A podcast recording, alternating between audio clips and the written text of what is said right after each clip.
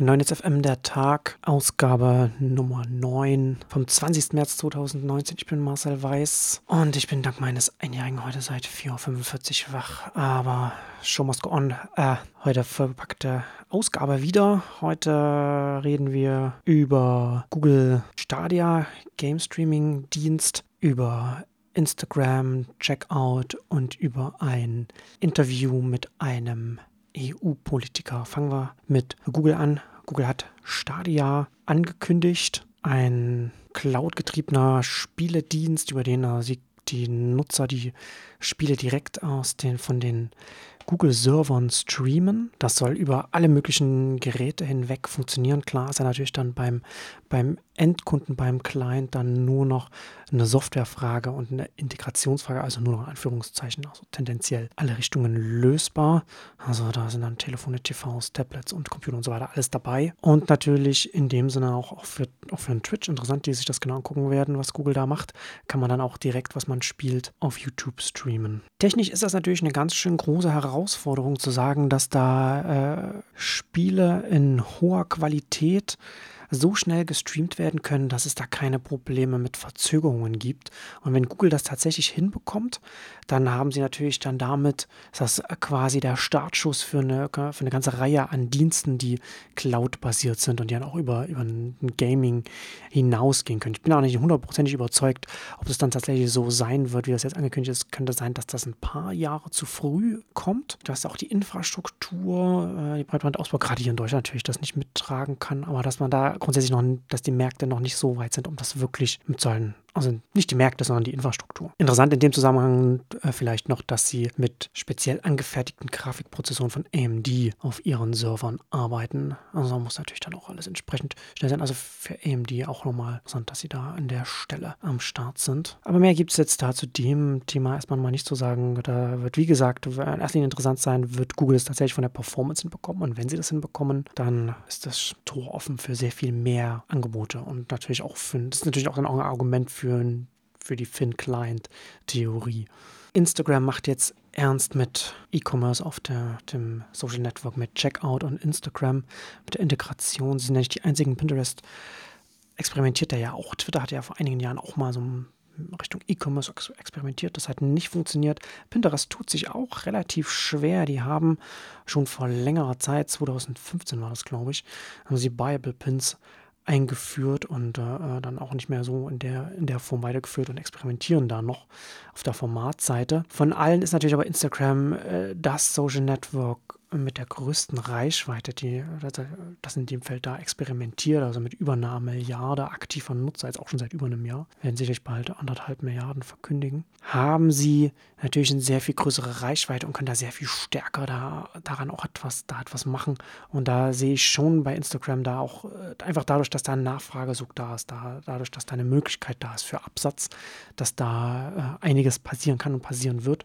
Und wenn Instagram ist natürlich so etwas sehr viel interessanter als so klassische Werbung, weil da die Integration mit dem Checkout nochmal einen kleinen Schritt weitergeht, ist verwandt mit Werbung, ist aber quasi integriert noch ein kleines Stück weiter gegangen und gibt ihnen natürlich dann mehr Möglichkeiten, das zum einen auszubauen und zum anderen dann auch Erlösströme rundherum aufzubauen. Und das ist gerade, wenn man den Werbemarkt anschaut, eine Entwicklung, die wir in den nächsten Jahren sehen werden, dass, dieses, dass diese Vorstellung von das, was ist Werbung? Also Werbung ist Darstellung von einem Produkt und dann kann man, dann kann man äh, auf dieses Produkt drauf tippen, draufklicken und dann wird man irgendwo hingeführt, wo man das dann vielleicht kaufen kann oder erwerben kann oder sich anmelden kann oder wie auch immer, dass sich das weiterentwickelt und dass dieser, dieser Vorgang ich sehe etwas, ich interessiere mich dafür, ich kaufe es, nicht mehr an denselben Stellen stattfinden muss, dass diese Kette sich verschiebt. Und da ist Instagram schon relativ weit vorne dabei und da äh, muss man vorsichtig sein. Wie gesagt, da haben Netzwerke schon viel, Social Network schon viel daran, äh, in, in, dem Fall experimentiert und da ist schon viel schiefgegangen. Aber hier sehe ich da gerade bei, bei Instagram sehr viel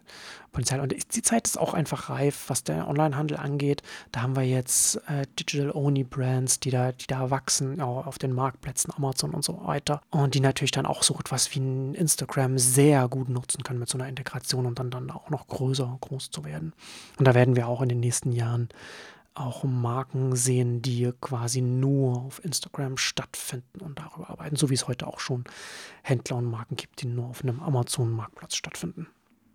So, und jetzt kommen wir zu dem versprochenen Interview, das schon die Runde gut gemacht hat. Ich werde das auch auf neunetz.com nochmal ein bisschen ausführlicher kommentieren, wollte es hier jetzt aber auch schon mal noch drin haben. Axel Voss, der Berichterstatter im EU-Parlament, der für maßgeblich für, das Urheber, für die Urheberrechtsreform verantwortlich ist, also auch für, für Artikel 11, was das Leistungsschutzrecht auf die EU-Ebene bringt und Artikel 13, das uns Upload-Filter äh, für die Plattformen bringen wird. Er hat ein Interview der äh, Weiß gegeben und ich zitiere mal daraus. Denkt mit dem Zitat an, dass viele äh, auch schon auf Twitter schon hatten, äh, warum denken Sie, wird die Debatte um die EU-Reform so leidenschaftlich geführt?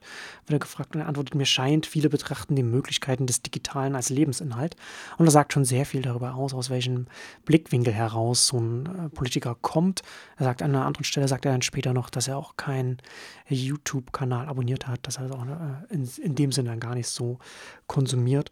Und ja, natürlich, das ist ganz klar eine andere Lebenswelt, aus der so ein Mensch kommt und, und in der er agiert. Und äh, dass er da wird auch schön deutlich in diesem Interview, dass, es, dass er das Ganze, was digital gewachsen ist, was digital, was online funktioniert, also gerade so YouTube gibt es ja viele Kreative, die da ihr Geld verdienen, die da ihren Lebensunterhalt damit bestreiten, das interessiert ihn nicht. Das macht ihm nichts, wenn das verschwindet, weil das nicht diejenigen sind, die in, sein, in seinem Büro sind, äh, kommen, vorbeikommen, die mit ihm essen gehen, die ihm auch einen Job geben werden, wenn er irgendwann mal nicht mehr im EU-Parlament ist. So, funktio so funktioniert das.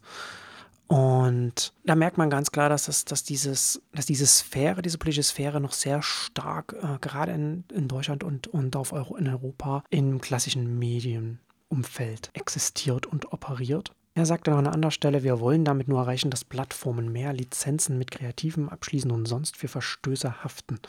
Artikel 13 ist der Versuch, das Urheberrecht auch wirklich umzusetzen. Es bleibt aber immer eine Entscheidung der Plattform, was sie drauf lässt und was nicht.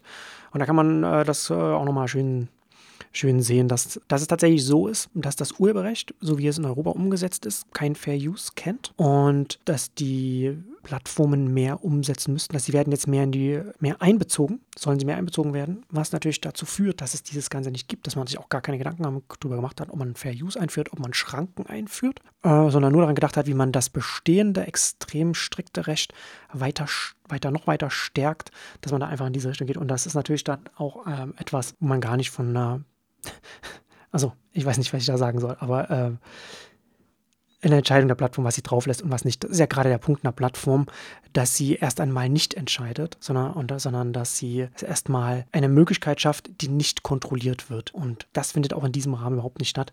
Es gibt da noch sehr viel mehr. Äh, ich finde es ganz interessant, dass er dann auch noch auf den, auf den Text eines Lobbyisten eingeht in der FAZ also FAZ legitimisiert dann äh, Lobbyismus in diesem Bereich. Das ist ganz, ganz interessant. Ich werde das dann, wie gesagt, auf Neues kommen nochmal ein bisschen ausführlicher kommentieren, weil uns jetzt hier die Zeit ein bisschen davonläuft. Ja, es ist alles sehr schwierig und damit kommen wir zum Ende für heute. Bis Freitag.